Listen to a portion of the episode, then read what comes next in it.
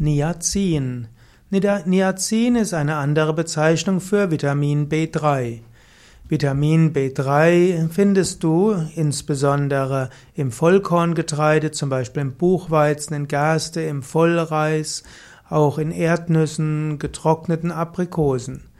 Niacin ist letztlich in Deutschland selten. Auch wenn man sagt, dass B3 in Fleischfischen, Innereien besonders enthalten ist, hat man genügend äh, Niacin in den pflanzlichen Produkten. Niacin kann man bekommen eben durch die Vollkorngetreide.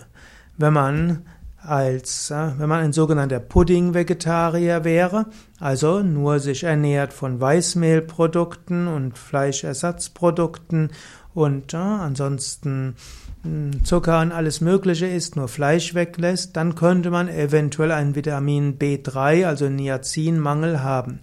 Aber wenn du dich gesund ernährst, also auf Fleisch, Fisch verzichtest, auf alkoholische Getränke verzichtest, auch Zucker reduzierst oder ganz weglässt und stattdessen Vollkorngetreide zu dir nimmst und Hülsenfrüchte, Gemüse, Obst, Salate, Nüsse und so weiter, dann hast du typischerweise alles, was du brauchst.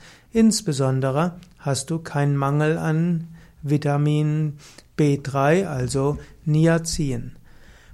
Man sollte auch nicht zu viel Niacin haben. Und so sollte man auch nicht zu viel Nahrungsergänzungsmittel haben.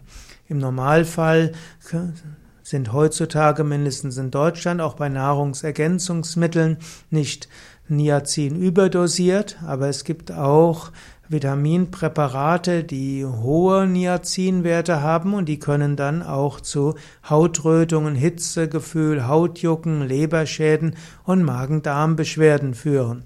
Heute würde man sagen, es ist klüger, in der Mehrheit der Fälle kein Niacin zu sich zu nehmen, es sei denn, man hat über einen Bluttest einen Vitamin B3-Mangel diagnostiziert.